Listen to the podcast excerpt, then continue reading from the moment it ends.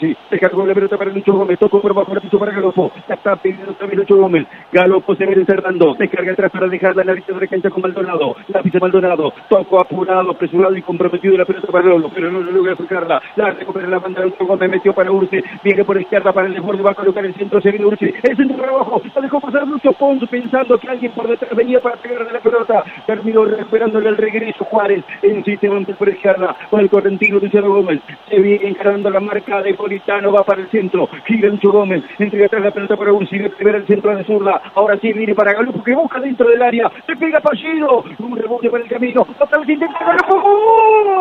¡Gol!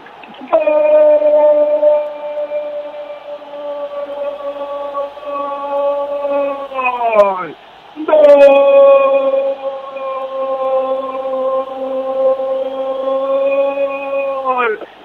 Banfield, nueve minutos del segundo tiempo, pedían la tranquilidad, pedían asegurar el resultado, y ahí vino el ataque de Banfield por izquierda, el orden come para jugarla, descargó la pelota. Para Agustín Ursi que colocó el centro de primera, en el intento después de un rebote, le pegó Martín Pachero, se desvió el balón por el camino dentro del área, tomó el rebote Juliano Galopo, el nuevo goleador de Banfield, desde la mitad de la cancha al área, vuelve a anotar esta vez en Copa Argentina para que Banfield amplíe la ventaja, se asegure el paso a la siguiente ronda, afirme su jerarquía de equipo de primera, afirme su jerarquía de subcampeón del fútbol argentino y coloque el segundo en el partido. Banfield 2, Güemes 0.